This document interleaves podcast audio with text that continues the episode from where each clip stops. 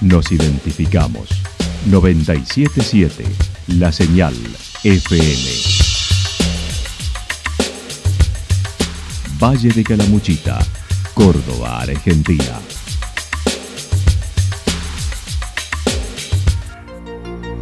El más completo resumen de las noticias de la región, encontralos todos los días a las 12 y 30, a las 16 y a las 22 horas.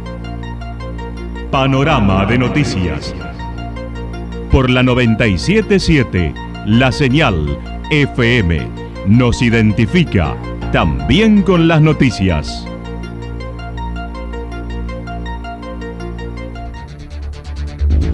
Municipalidad de Villa del Lique. Una forma de vivir. Gestión Ricardo Zurdo Escole.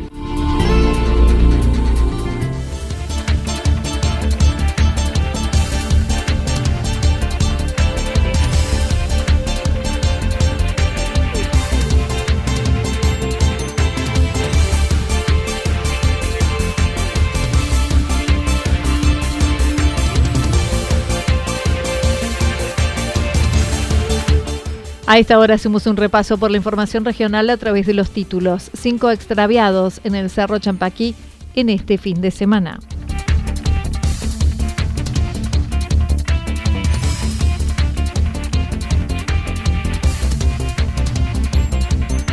Vacunación en el Champaquí en un nuevo operativo.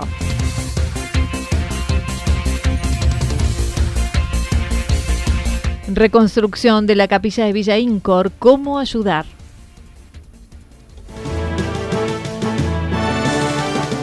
La actualidad en síntesis. La actualidad en síntesis. Resumen de noticias regionales producida por la 977 La Señal FM. Nos identifica junto a la información.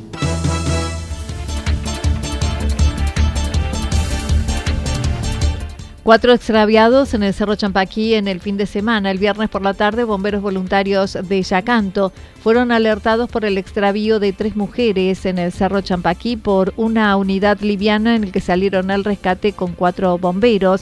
Emprendieron esa búsqueda. Las tres eran de los hornillos en Tras la Sierra, pero ascendieron por linderos, dejando su vehículo allí. Walter Álvarez comentó.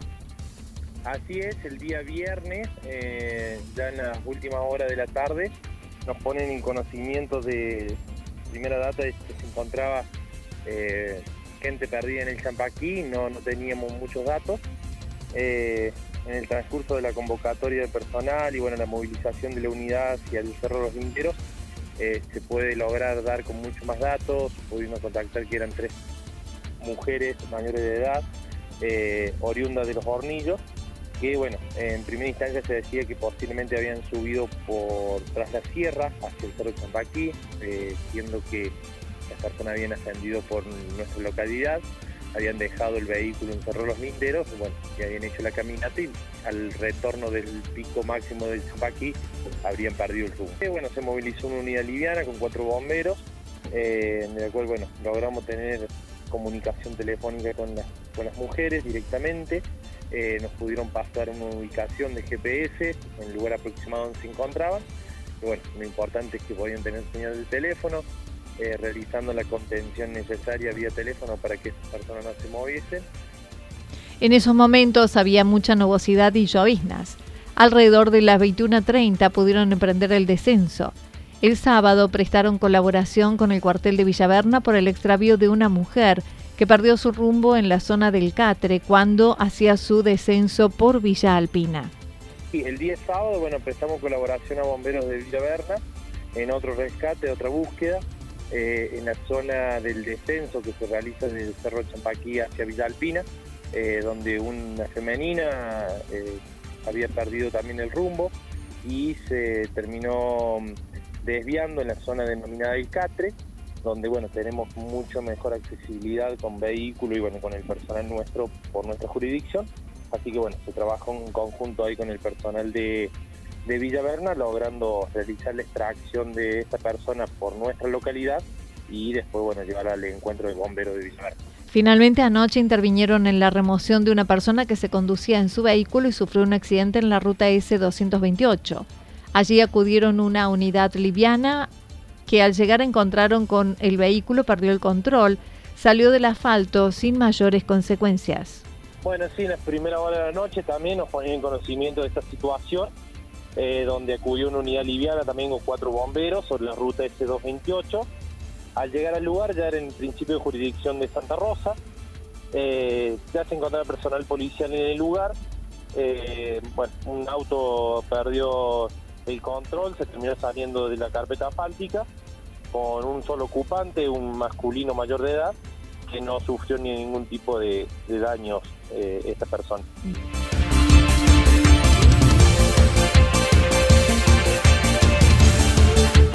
Vacunación en el Champaquí con nuevo operativo. Durante el fin de semana se llevó a cabo un nuevo operativo de vacunación en el Cerro Champaquí con 15 personas que participaron del mismo. Alexis Palacios, tesorero de Cruz Roja Argentina, ascendió por primera vez al Cerro Champaquí en la Escuela Florentino Meguino, donde se centralizó el operativo de salud y vacunación junto a capacitación en RCP para los alumnos de la escuela, tal como lo señaló. Nosotros veníamos con la misión de conversar un poco con los alumnos de acá de la Escuela Florentino Meguino, a los cuales estuvimos capacitando en primeros auxilios, socorro, hemorragias, todo lo que ellos puedan aprender y bueno, capitalizar debido a la zona que se encuentran que es un poco precaria. Con una misión de esta similitud, sí, es la primera vez que hemos hecho, estamos participando junto con la filial de Córdoba eh, y junto también a la filial de Río Tercero por cercanía. Diego Almada, director del nivel de atención del Ministerio de Salud de la provincia, destacó el trabajo del equipo de salud en esta ocasión. Hemos visto, la verdad, que destacar el trabajo que realiza el equipo de salud de, Yacanto, eh, Esteban Vos, digamos, el cariño que, recibís de la gente, el reconocimiento a esa huella que, has dejado en este, este lugar, eh, la gente del lugar, cómo nos recibió. Eh, la situación, tanto para aprender de cómo viven, de cómo valoran la vida y la naturaleza, es algo fantástico para todo el equipo y también destacar el acompañamiento permanente de la Cruz Roja Argentina, que bueno, sin ellos, sin la logística, sin ese acompañamiento también sería difícil haber llegado hasta acá. También visitaron algunas viviendas más alejadas y cuyos pobladores no pueden movilizarse. Verónica Pancocha, directora de salud de Yacanto, nuevamente participó del operativo. Manifestó pudieron ascender con la antigripal, refuerzo COVID y neumonía.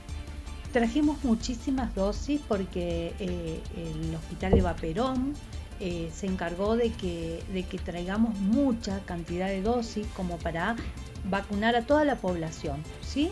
Eh, eh, bueno, estamos vacunando, todavía no te puedo decir cifras porque todavía estamos en eso, está vacunando Vanessa. Eh, mañana seguro que ya vamos a tener números, porque ahora tenemos que bajar, eh, organizar y bueno, vamos a hacer las tareas administrativas mañana lunes y ya vamos a tener datos de cuántas personas hemos vacunado en, el, la del refuerzo, o sea, de gripe, neumonía y también trajimos COVID cuarta dosis, tercera dosis, eh, segunda dosis.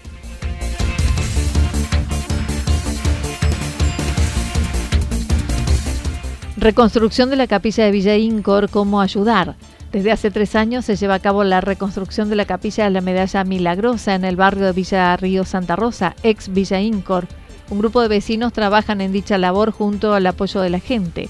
Jorge Cavigliazo mencionó la construcción y sus etapas. Desde hace un tiempo, eh, antes de la pandemia, ya habíamos empezado a trabajar recaudando dinero para ir adquiriendo materiales para, como se hizo en este principio de año, demoler la antigua capilla que ya no, no, tenía, no había otra alternativa y comenzar la reconstrucción de la nueva capilla. Para esto ya hemos invertido más de 2 millones de pesos pero nos falta bastante, bastante.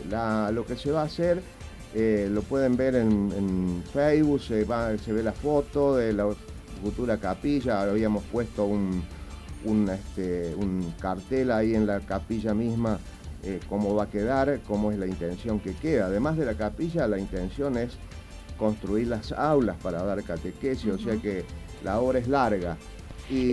Emma Martínez, otro de las integrantes, dijo la vieja capilla demolida llevaba más de 15 años sin poder utilizarse por daños estructurales, por lo que se formó una comisión de 10 personas para volver a construirla. Eh, nosotros hace muchos años, que hace más de 15 años que no se puede utilizar porque estaba toda totalmente destruida, eh, había peligro, menos dar catequesis.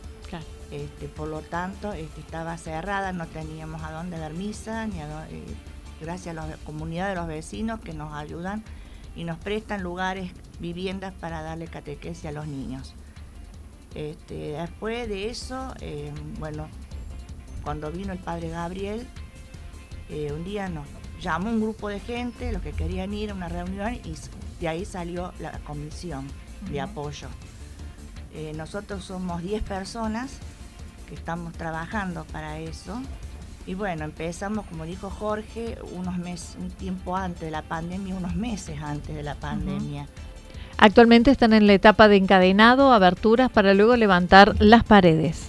Ahora este, eh, está la etapa siguiente es colocar las aberturas y comenzar eh, las paredes. Para las paredes ya tenemos los ladrillos, pero nos falta todo el material y toda la mano de obra. estamos, el objetivo eh, que, que sigue es ese, levantar paredes. Después falta todo el piso, falta todos los vidrios, falta la electricidad, falta... Eh, y después este, el cielo raso, eh, o sea que falta bastante. Para llevar a cabo esta obra, que lleva invertidos más de 2 millones de pesos, se organizó una rifa que se vende en la comunidad, como lo indicó Virginia. Ah, eh, el trabajo se hizo este, casi como de hormiga, ¿no? este, hemos ido juntando poquito, de a poquito, de a poquito y invirtiendo. Ahora nos damos cuenta que muy bien, porque cuando nos damos cuenta de todo lo que pudimos hacer, claro. porque cuando uno habla de dos millones, habla de mucha plata y le parece una barbaridad, pero para la construcción dos millones no es nada. Al precio que están las cosas, eh, lo difícil de la situación, pero tenemos la fe y la esperanza de que vamos a seguir adelante y, para eso ahora hemos organizado, ya está en la calle, la venta de una rifa. Ajá. Ahí Emma te va a explicar de qué se trata esta rifa. Tenemos puntos de venta aquí en el centro, en el barrio, porque eso nos ayudaría a juntar otro poquito más para dar otro paso más la rifa tiene cinco números que participa de sorteos parciales al final de cada mes y el gran sorteo por lotería que será en julio con 20 premios. La rifa cuesta, o sea, son cinco números. Sí. Cuenta con cinco números cada eh, boletito. Eh, un costo de 500 pesos. Pero entre abril, mayo y junio, porque la rifa se va a sortear en julio, el sorteo general. Entre abril, mayo y junio va a haber unos sorteos extras, que es como un premio extra para el que compró el número y, sale el sorteo, va a salir, este, mes sale el, miércoles, o sea, el último miércoles de cada mes por la Lotería de Córdoba, la última Lotería de Córdoba a la noche.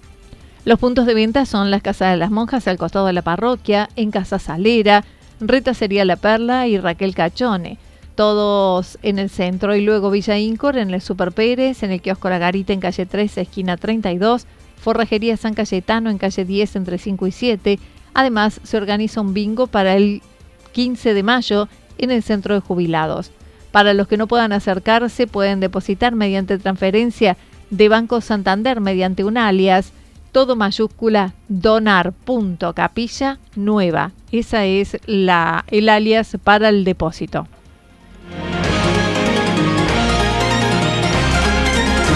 Toda la información regional actualizada día tras día. Usted puede repasarla durante toda la jornada en www.fm977.com.ar. La señal FM nos identifica también en Internet.